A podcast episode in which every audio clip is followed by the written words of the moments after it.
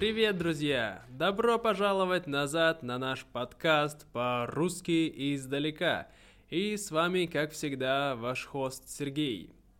Сегодня я расскажу вам о том, как я и моя жена ездили на Байкал. Я уже рассказал вам о том, как проходило наше путешествие по всей России, и последняя часть нашего путешествия по России была поездка на Байкал. Но прежде чем мы начнем э, слушать историю о том, как мы съездили на Байкал, я хочу сказать спасибо всем моим патронам, тем людям, которые поддерживают меня на Патреоне. А особенно таким людям, как э, Нильс Десмет, Елен Джим Папенбург Санс, Лиза и Яп Страмрут. Я извиняюсь, если я неправильно произнес ваши имена, но я очень благодарен вам. Также, если вы хотите э, поддерживать меня каждый месяц, вы тоже можете стать моим патроном. За это вы получите транскрипции ко всем эпизодам, включая этому, а, а также вы сможете получить доступ к отдельным каналам в Дискорде, или вы можете э, получить доступ к ежемесячным встречам с другими патронами, в зависимости, конечно, от того, сколько вы будете жертвовать. Хорошо. Ну что, вы готовы слушать историю? Поехали!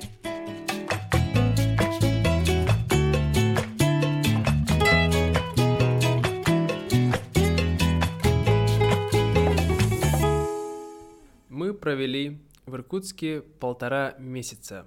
Это было очень классное время, потому что мы много гуляли, катались на велосипедах, готовили разные вкусные блюда, встречались с друзьями.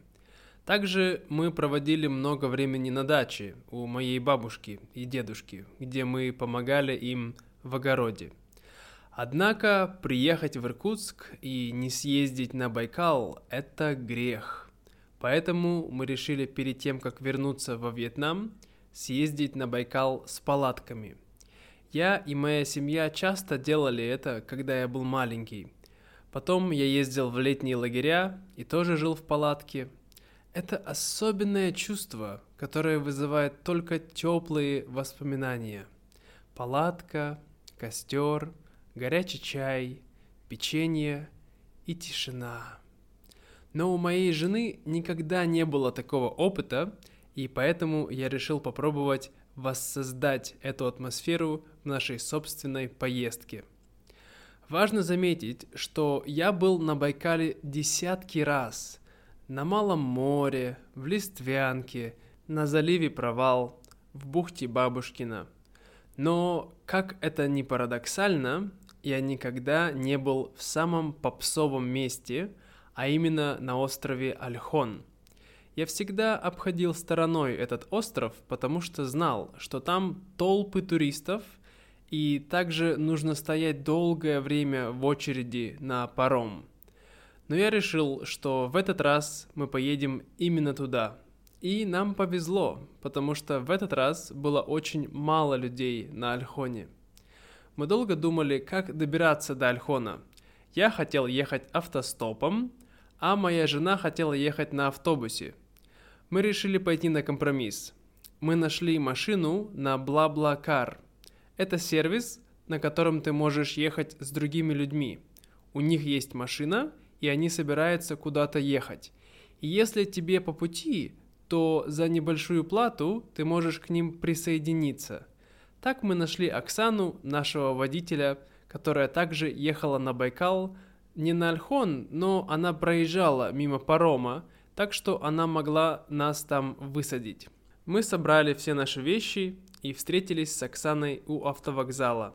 Оксана оказалась женщиной средних лет по профессии парикмахер, а это значит, что она очень много разговаривала.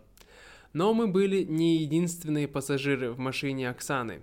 Также с нами был бурят Бато, который также ехал на Байкал. Дорога до парома составляет примерно 5 часов – и после парома еще 20 минут до поселка Хужир на Альхоне. Время пролетело очень незаметно, потому что мы много разговаривали, сравнивали культуры наших народов и просто хорошо проводили время. Когда мы приехали к парому, Оксана высадила нас и поехала дальше с Бато. К нашему удивлению, у парома было очень мало машин. Мы быстренько сели на паром и переплыли через пролив на Альхон. Когда мы вышли из парома, мы быстро поймали машину с китайцами, которые также ехали в Хужир. Пока мы ехали до Хужира, по дороге перед нами открывались красивые пейзажи Альхона.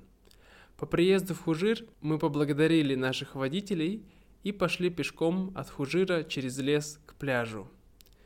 Мы нашли укромное место в 30 метрах от берега Байкала, поставили нашу палатку и приготовили ужин на костре. Место было очень классное, потому что рядом не было других людей, были деревья, но в то же время было много солнца и было очень уютно. И можно было быстро сходить до Байкала, если захотелось бы поплавать.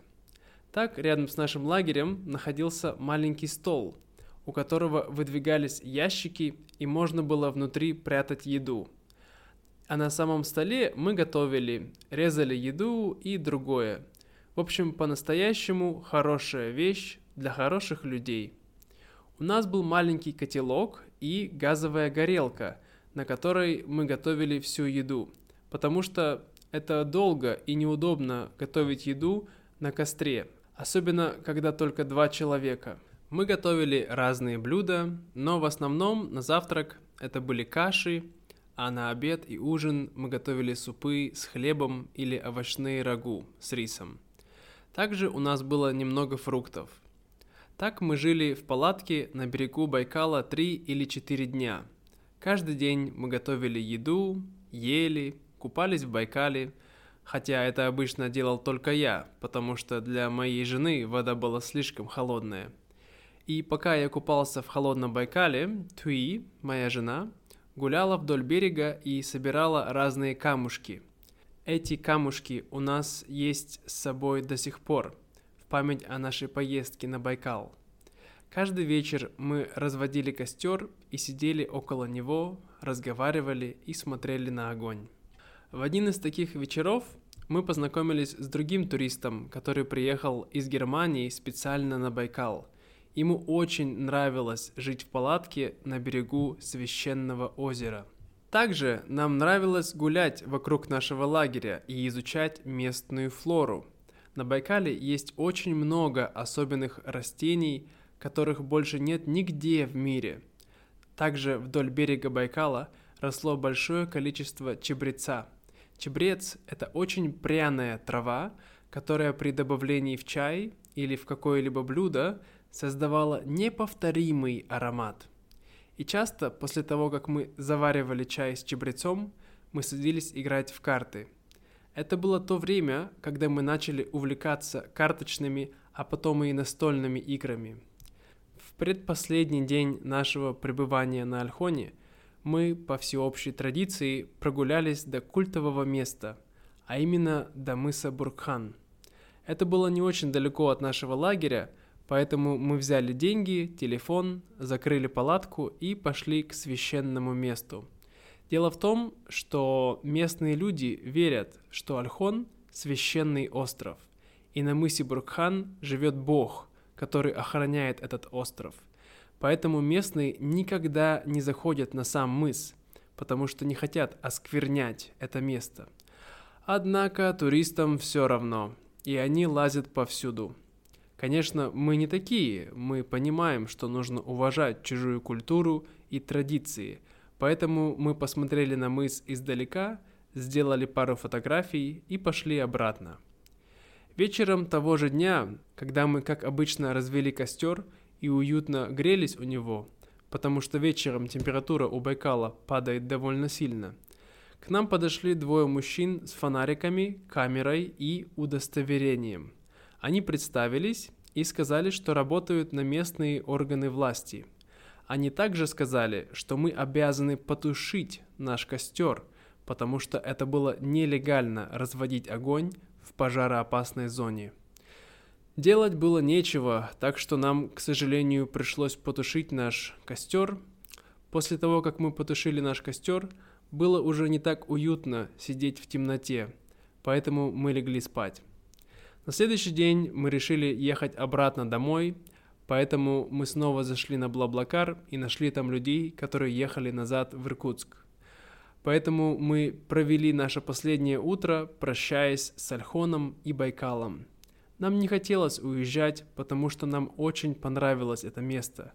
Но после того, как нам запретили разводить огонь, нам больше не хотелось проводить вечера в темноте. Пообедав, мы запаковали все наши вещи, собрали палатку и в последний раз попрощались с нашим лагерем и волшебным столом. Кстати, забыл сказать, что пока мы были на Альхоне, я также читал книгу Далай-Ламы, которая мне очень нравилась. Но так получилось, что у меня было две копии этой книги, поэтому я решил оставить одну копию в одном из ящиков волшебного стола. Надеюсь, что кто-нибудь ее нашел и провел с ней такое же хорошее время, как это сделал я. Мы взяли наши рюкзаки и пошли к дороге. Мы ждали наших попутчиков у дороги. Когда они приехали, они оказались молодой парой из города где-то в европейской части страны. Мы сели в машину и поехали назад к парому. Но не тут-то было. Когда мы приехали к парому, в этот раз здесь была огромная очередь из машин. Поэтому через какое-то время мы вышли из машины и просто гуляли в округе. В общей сложности наша машина стояла в очереди около трех или четырех часов. За это время мы успели облазить все близлежащие холмы, поиграли с собакой, пофотографировались. Также я встретил своего школьного приятеля. Но в конце концов нам было очень скучно, и мы были рады, что наконец смогли уехать с острова. Когда мы ехали домой, наш водитель ехал очень быстро, что немного волновало меня. И на дороге были также и другие люди, которые ехали еще быстрее нас. И в один момент, когда было уже очень темно, мы встретили этих людей на дороге, но в грустный момент. Дело в том, что они ехали слишком быстро и не видели коров на дороге, поэтому они сбили корову на дороге. Возможно, эта корова умерла. К сожалению, это часто происходит. Я всегда вспоминаю эту ситуацию, когда еду на дороге и напоминаю себе не ехать быстро. Мы приехали домой уже часов в 11, и мой папа встретил нас в городе и отвез домой. В общем, это была очень классная поездка. Если бы не то происшествие, которое случилось на дороге, это было бы идеально. Мы до сих пор с женой вспоминаем эту поездку и надеемся, что у нас получится ее повторить в будущем. Вот и все, друзья. Надеюсь, вам понравилась сегодняшняя история. Расскажите мне, были ли вы на Байкале? И если да, ездили ли вы на Альхон? Если же нет, то планируете ли вы поехать на Байкал? Потому что для меня это самое лучшее место на свете. Я был там очень много раз, и я думаю, что я никогда не устаю, когда я езжу на этот остров. Напишите мне, пожалуйста, ваши, э, ваше мнение в комментариях в Дискорде да, а ссылка на Discord будет в описании. Вот. Это все на сегодня. Желаю вам отличного дня и до скорого. Пока-пока.